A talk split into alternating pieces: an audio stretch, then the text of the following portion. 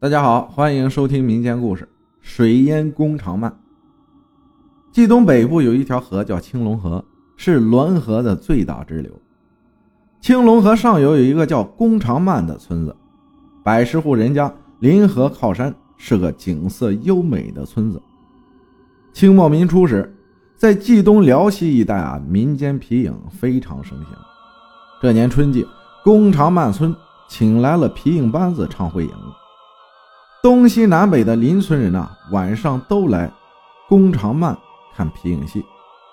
演唱的剧目是连台本《唐王征东》。全部剧本唱完，至少要半个月的时间。相邻的村庄之间非亲即友，经常见面，相互间都比较熟悉。即便有的互不知姓名，但都能认出是哪个村的人。皮影唱到第十个晚上。工长漫村的几个年轻人发现啊，前来看皮影的人群中有三个人很特别。这三个人呢，天天晚上来看皮影，但他们都是站在人群外边看，既不往人群里挤，也不跟任何人说话。三个人的长相也很特殊，都是小圆眼睛、尖鼻子。弓长漫的几个年轻人向邻村人打听，邻村的都说不认识。工长办的几个年轻人觉得啊，这三个人有些奇怪，就决心要把这三个人的来路弄清楚。这天晚上，皮影散台后，几个小伙子便悄悄尾随那三个人的后边。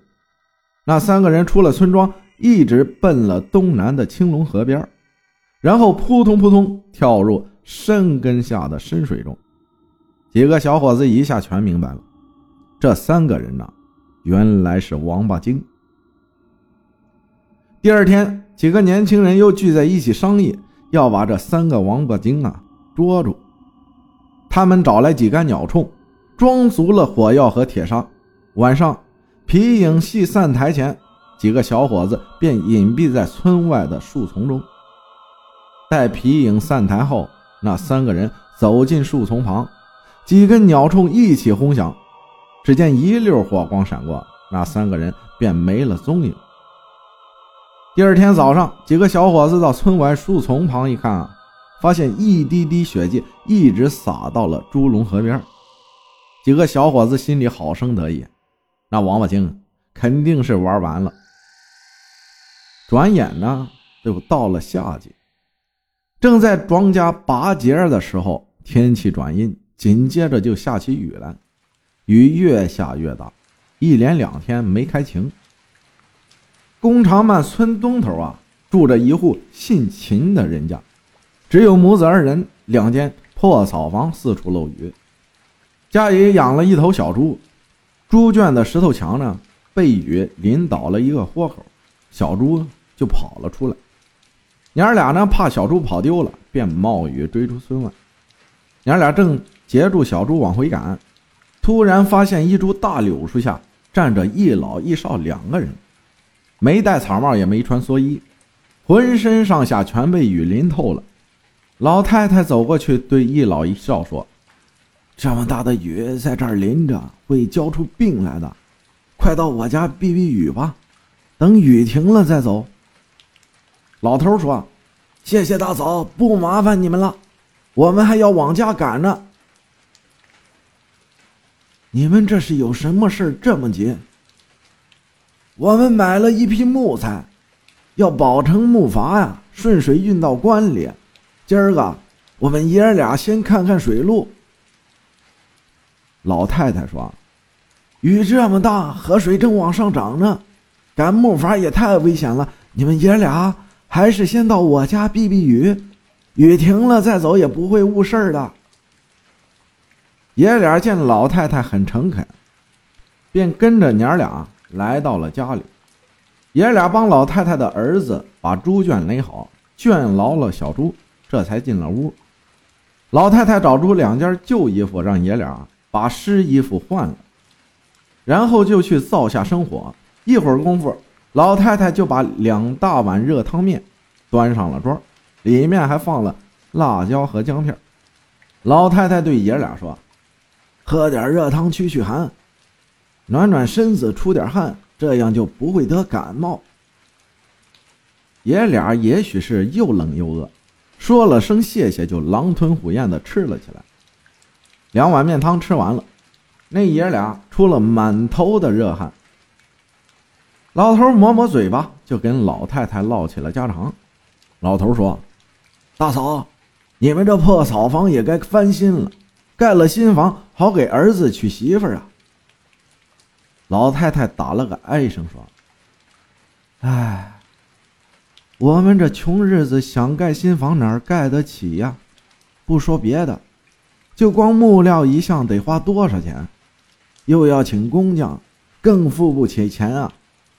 哎，这辈子怕是住不上新房了。儿子也不小了，谁家肯把闺女嫁给我们这样的穷人家呢？就是有人做媒，也娶不起呀。老头说：“大嫂，别发愁，我们这批货赚了钱，我想帮帮你们。”老太太说：“谢谢兄弟一片好心，可是……”你敢借我也不敢要，将来用什么还呀？大嫂不要那么想，常言说，穷不扎根，富不扎根，打竹板翻上下，十年河东，十年河西，说不定什么时候啊，日子就会翻身呢。爷俩跟秦家母子唠得亲近，直到天放晴了。才告辞上路了。雨停下了，三天后，晴朗的天空突然骤起乌云，一个响雷过后，便下起了瓢泼大雨，一连下了三天三夜没喘气儿。山上到处流水，山下沟满壕平，青龙河逐浪滚滚，河水猛涨，眼看着弓长曼村庄啊，被淹没在。一片汪洋之中，到处房倒屋塌，东西粮食冲的冲，淹的淹，还有几个年轻的小伙子被洪水卷走。逃上高岗的人群哭爹喊娘，叫苦连天。天放晴后，洪水慢慢退了下去。工长曼村到处残垣断壁，一片狼藉，只有村东头秦家母子的两间茅草屋啊。安然无恙，丝毫无损。院子里还淤积了一大堆木材。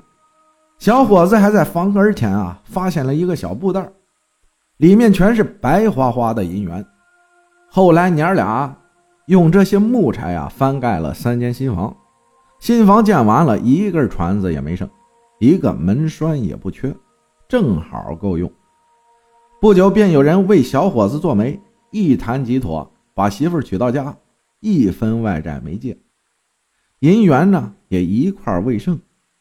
秦家母子这才想起那天在他家避雨的一老一少，不由得恍然大悟：那一老一少肯定是青龙河里的老元神前来报答他们母子啊热情款待的情谊，而当初用火铳击伤元神的三个年轻人，却都被洪水卷走了。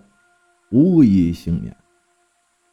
本来老元神一族与弓长曼人毗邻而居，大家相安无事。年轻人啊，竟起了歹意，致使遭到惨痛的报应，又连累了全村老幼。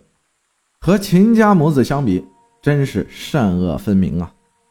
为了向老元神虔诚的悔过，在村里几位老年人的提议下，在村头修建了一座元神庙。年年雨季到来时，给老元神送祭生，向老元神祈祷，从此再也没有发生大水淹村庄的事了。善有善报，恶有恶报，不是不报，是时候未到。谢谢大家的收听，我是阿浩，咱们下期再见。